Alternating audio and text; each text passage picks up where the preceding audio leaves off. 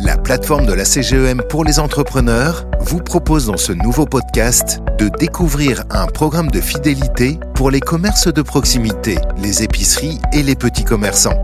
Ismaël Bargache, fondateur de Woofer, nous dit tout au micro de Faisal Tadlaoui.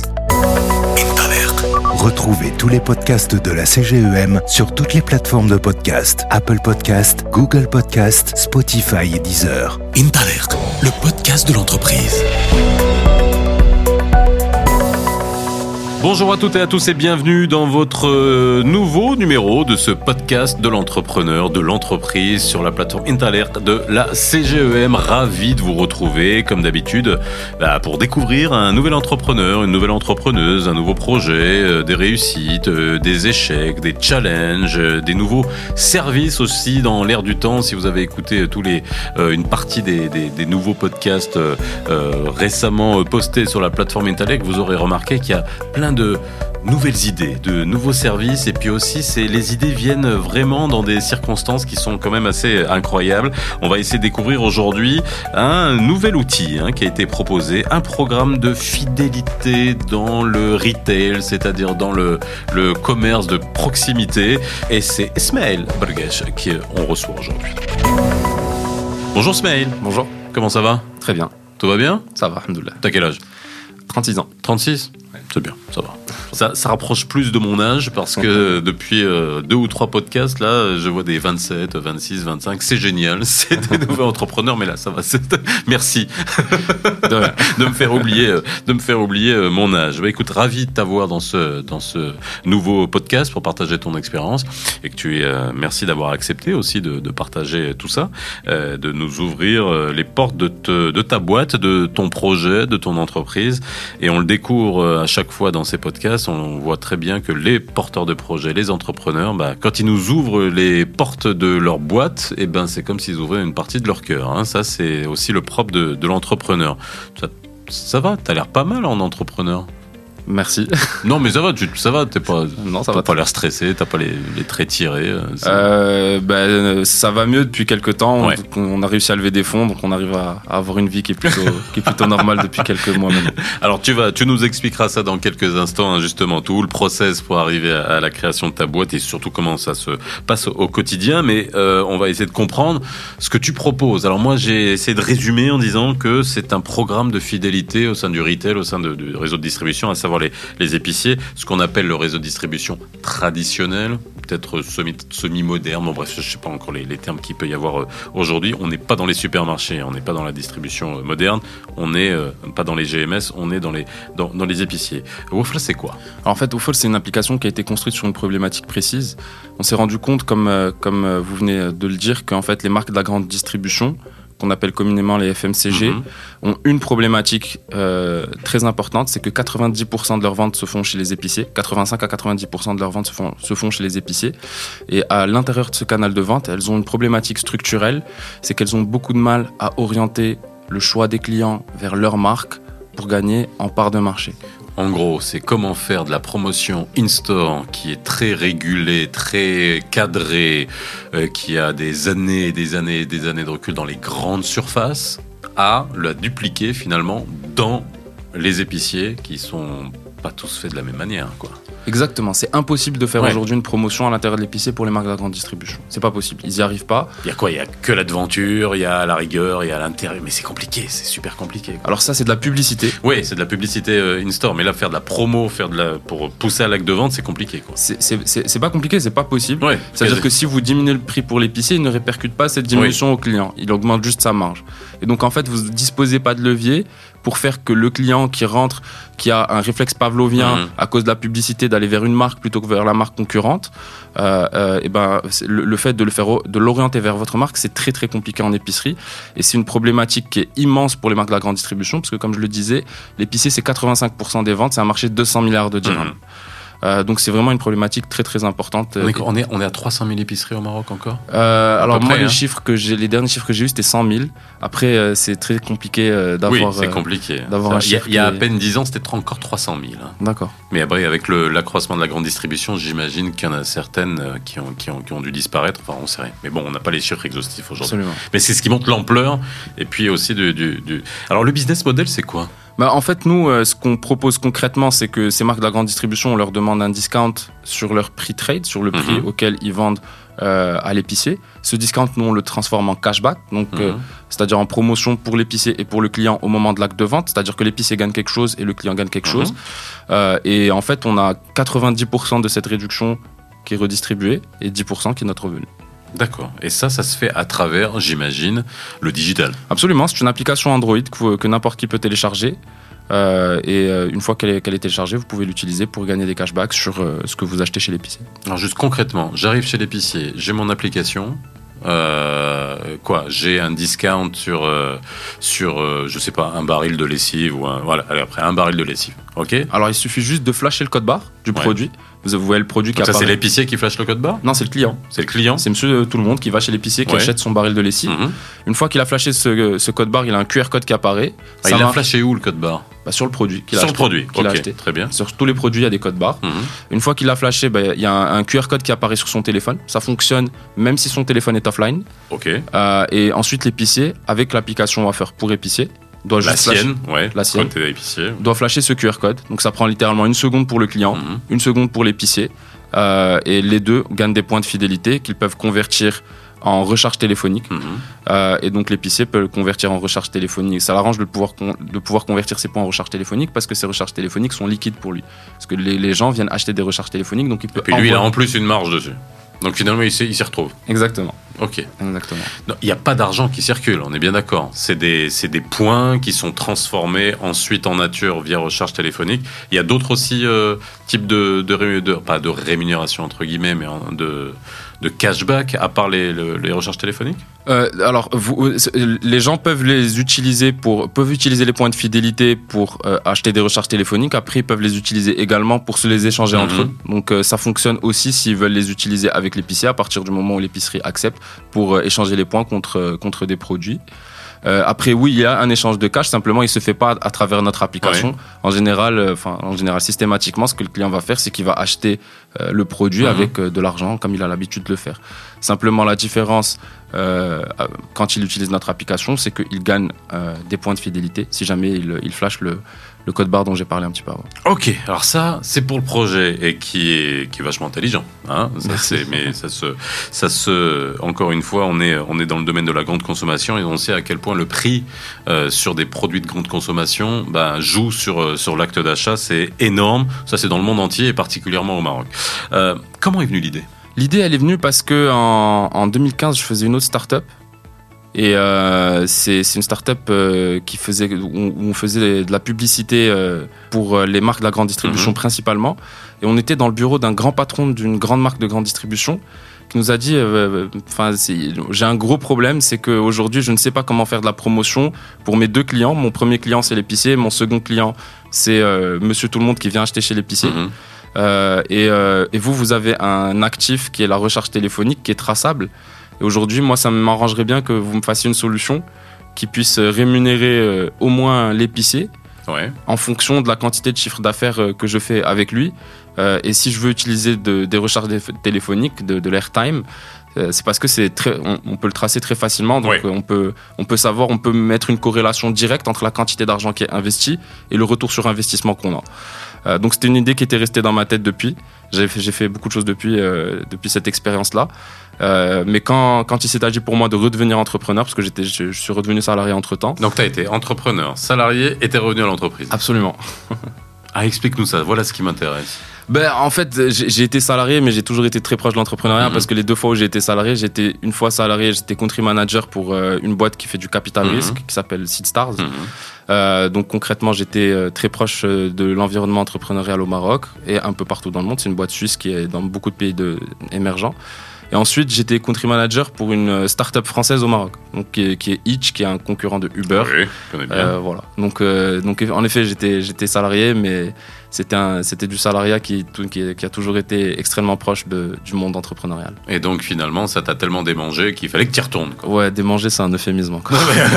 c'est quoi, que- quoi Alors c'est quoi? C'est parce que tu t'aimais pas rester dans un carcan, même si tu me dis que tu étais salarié, donc tu restais euh, en contact avec tout, tout ce monde-là, cette espèce de malléabilité en termes. de- C'est quoi? C'est ce C'est parce qu'il faut que tu prennes des décisions, faut pas que tu aies à, à rendre compte. Comment on, on revient nécessairement à l'entrepreneuriat? Ouais, il y a un peu de ça. C'est vrai, il y a un peu de ça en vrai. et vous avez parfaitement raison. On- quand on est entrepreneur et qu'on a, qu'on est euh, empreint de cet esprit entrepreneurial, je pense qu'on on est un peu un malade de l'ownership. On a envie de prendre les décisions, on a envie de d'être Qu'elle soit bonne ou mauvaise, hein. Absolument. Pas grave. Absolument. absolument. Non, c'est absolument vrai. Je pense qu'il y il il y a beaucoup de ça.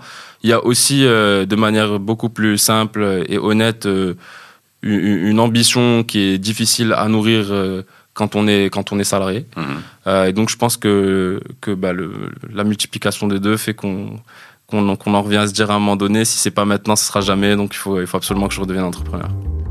Peel me a grape, crush me some ice, skin me a peach, save the fuzz for my pillow.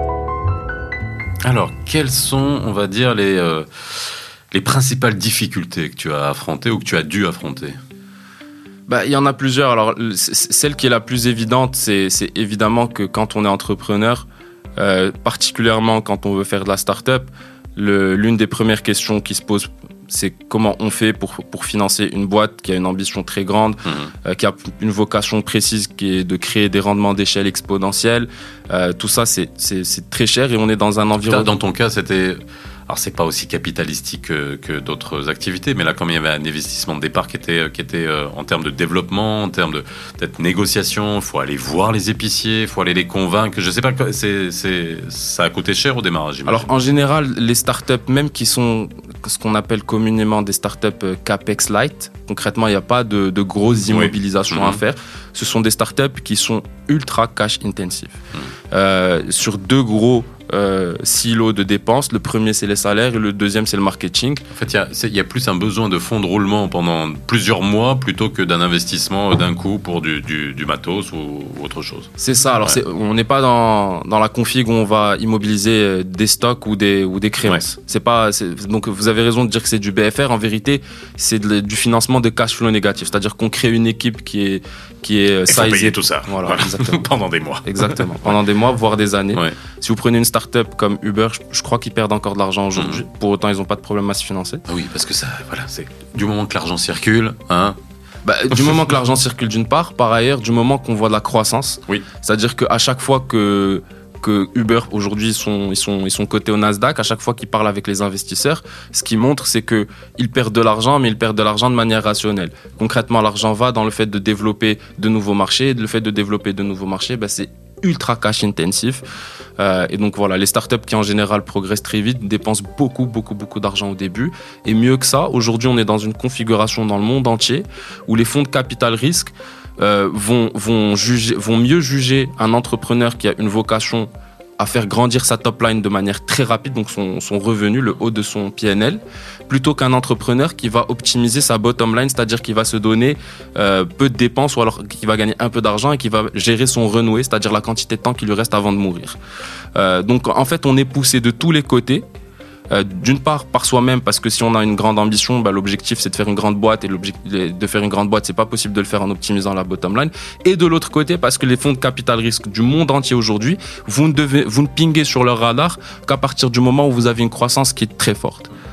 C'est intéressant ce que tu dis parce que ça vraiment ça, ça permet euh, peut-être aux gens qui nous écoutent que les modèles changent et les modèles changent très vite. C'est-à-dire que les les et ça insiste sur le mindset que doit avoir un entrepreneur aujourd'hui, encore plus qu'avant, dans la prise de risque et même dans l'analyse des business models et des business plans qui, pour beaucoup, sont dépassés dans leur, dans leur, leur- dans leur euh, structure qu'on faisait avant. Oui, 5 ans, etc., tous les jours, amortissement, cette année, ce mois-ci.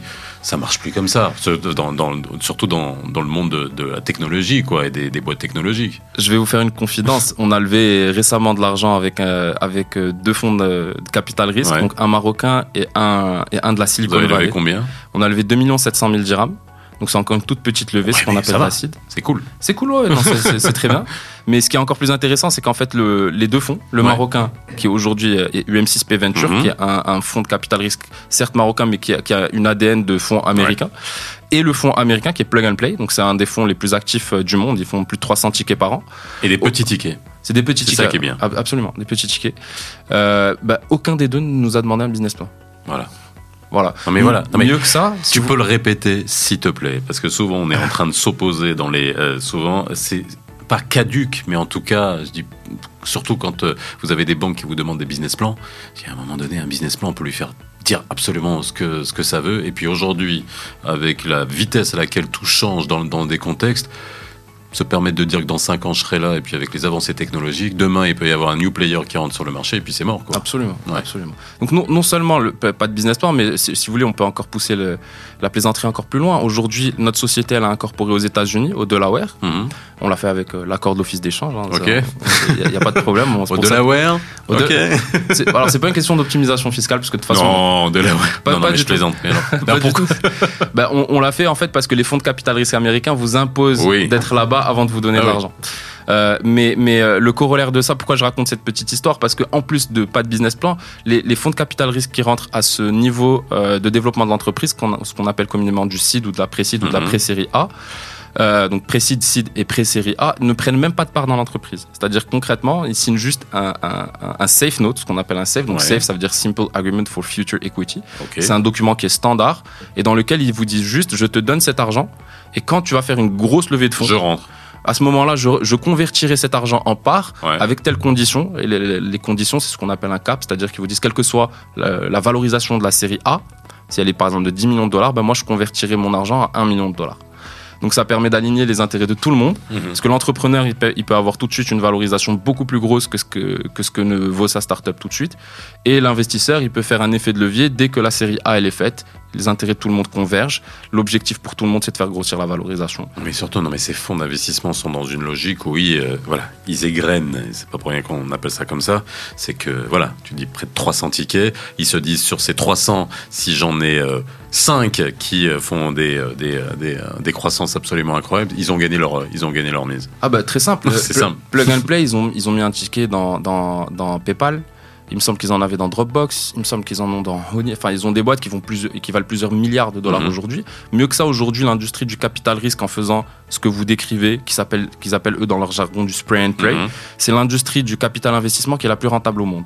Donc concrètement, là, quand on pose la question de dire est-ce que oui ou non c'est rentable de faire 100 tickets avec 90 qui meurent, ben, c'est pas que c'est rentable, c'est qu'il n'y a pas plus rentable. Ben, Il n'y a pas plus rentable. Et puis surtout, qu'est-ce que ça crée? C'est de l'innovation, ça finance l'innovation. Même s'il y en a 50, 60, 70 qui meurent, c'est 70 qui... euh, il y a très peu de, de margoulins ou de, de- d'escrocs, hein, peut-être il peut y en avoir euh, allez, 0,5%, mais après tout le reste, ils auront bossé, ils auront essayé de développer des choses, même si ça n'a pas abouti. Et tout ça, ça fait... Voilà. Oui, ça après- fait grandir l'innovation. Absolument. Les, les fonds de capital risque, c'est pas parce qu'ils mettent beaucoup de tickets qu'ils sont pas sélectifs. Ouais. En fait, ils sont, ils sont ultra, ultra bons pour réussir à détecter euh, de- des- des- entrepreneurs qui sont capables de porter des projets euh, qui ont la- l'ambition, la vocation que je suis en train de vous décrire depuis tout à l'heure. Basmaël, merci en tout cas hein, d'avoir été avec nous. C'était une discussion extrêmement intéressante et j'espère que vous qui nous avez écoutés avez compris. hein. Et puis bon, euh, on voit bien que tu bossais dans le capital risque et ça sert hein, quand même. hein. Absolument. Bah ouais, ça sert. Et ça, euh, ça vous montre aussi les changements de mindset, les changements de vision. Essayer d'avoir un autre prisme de, et un autre angle de vue euh, pour l'entrepreneuriat d'aujourd'hui et de demain. Les start que je rencontrais il y a 5 ans et ceux que je rencontre aujourd'hui sont pas les mêmes. Non mais c'est vrai, même dans le mindset, c'est pas les mêmes. Ça évolue mais quasiment tous les jours, donc il faut être dans ce monde qui change et qui avance euh, extrêmement vite. Merci Smaël d'avoir été avec nous dans ce podcast de l'entreprise euh, que vous retrouvez sur la plateforme métallière de la CGM. Vous pouvez retrouver ce podcast sur toutes les autres plateformes de diffusion de podcasts, donc n'hésitez pas à les écouter, réécouter, à partager et on se retrouve très bientôt pour un autre podcast. Bye bye. Retrouvez tous les podcasts de la CGEM sur toutes les plateformes de podcast Apple Podcast, Google Podcast, Spotify et Deezer. Intalert, le podcast de l'entreprise.